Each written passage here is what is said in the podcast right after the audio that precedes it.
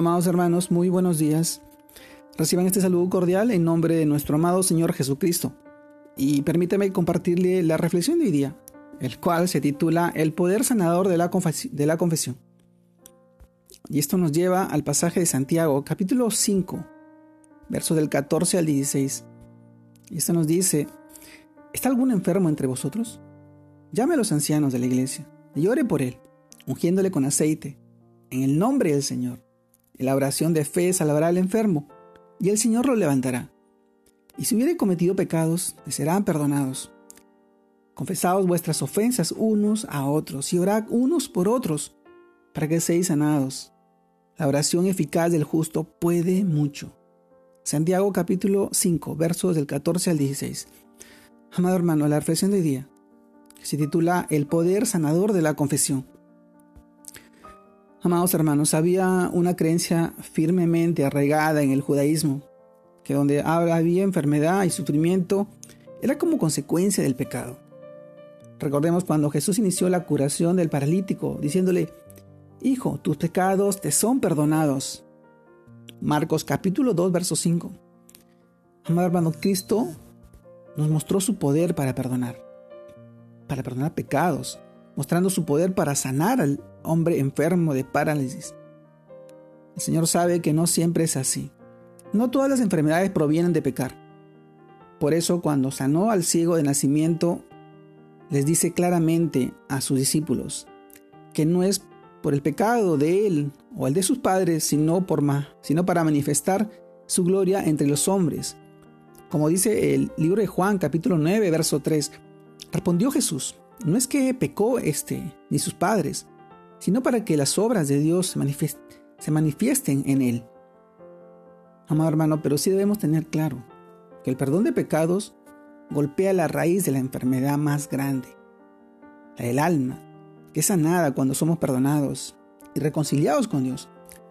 La verdad es que no podemos recibir la sanidad completa del alma y del cuerpo hasta que no nos encontremos en paz con Dios.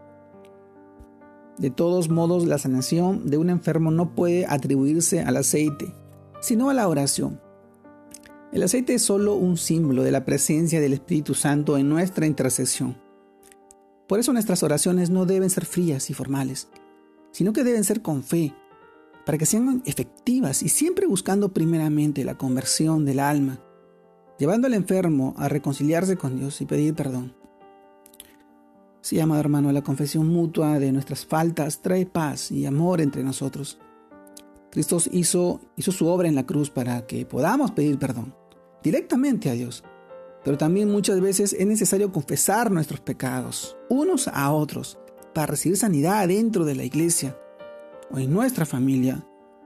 Porque quizá hemos ofendido a otros con nuestro comportamiento y debemos buscar la reconciliación para ser sanados. Recordemos que la oración del justo es siempre oída y nosotros hemos sido justificados por la obra redentora de Jesús. Entonces siempre podemos orar los unos con los otros. Cada creyente es un sacerdote que puede interceder en favor de los demás. Y el Señor lo confirma en su palabra en 1 Pedro capítulo 2 verso 9.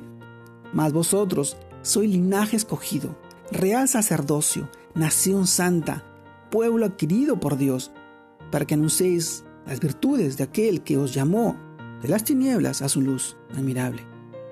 Pedro, 1 Pedro, capítulo 2, verso 9. Amados hermanos, el poder sanador de la confesión confirma el amor y la misericordia que hoy nosotros tenemos a través de Jesucristo. Él busca tu sanidad, Él busca librarte de tu aflicción, de tu pena, de tu dolor, pero tienes que dejarlo que Él entre en tu vida. Que Él administre tu corazón y tus pensamientos a través de su Santo Espíritu. Hacerlo tu Señor y tu Salvador. Solo así podrás experimentar y vivir, vivirlo, el poder sanador de la fe y la confesión que tiene Él. Daré todas tus cargas y todas tus fallas y tus faltas a nuestro amado Señor Jesucristo. Él te perdona, Él te limpia, Él te sana, Él te restaura. Él te hace una persona nueva, una criatura nueva, en busca y en pos de todas las virtudes, de todos los dones y talentos que Él quiere para ti, para la edificación de tu iglesia. Y sobre todo, te hace un sacerdote intercesor para que puedas ayudar y bendecir a tu familia, a tus hijos, a tus seres queridos, a tus amigos, tus amistades, a todas las personas que hoy puedan acercarse a ti y ser instrumento tú de Dios para la vida de cada uno de ellas. Amado hermano, te mando un fuerte abrazo. Dios te guarde y te bendiga en este tiempo y en este día. Que sigas creciendo y creyendo en el Señor, aferrándote a su palabra para bendición de todos tus seres queridos. Dios te bendiga. Dios te guarde. Saludos a todos mis hermanos.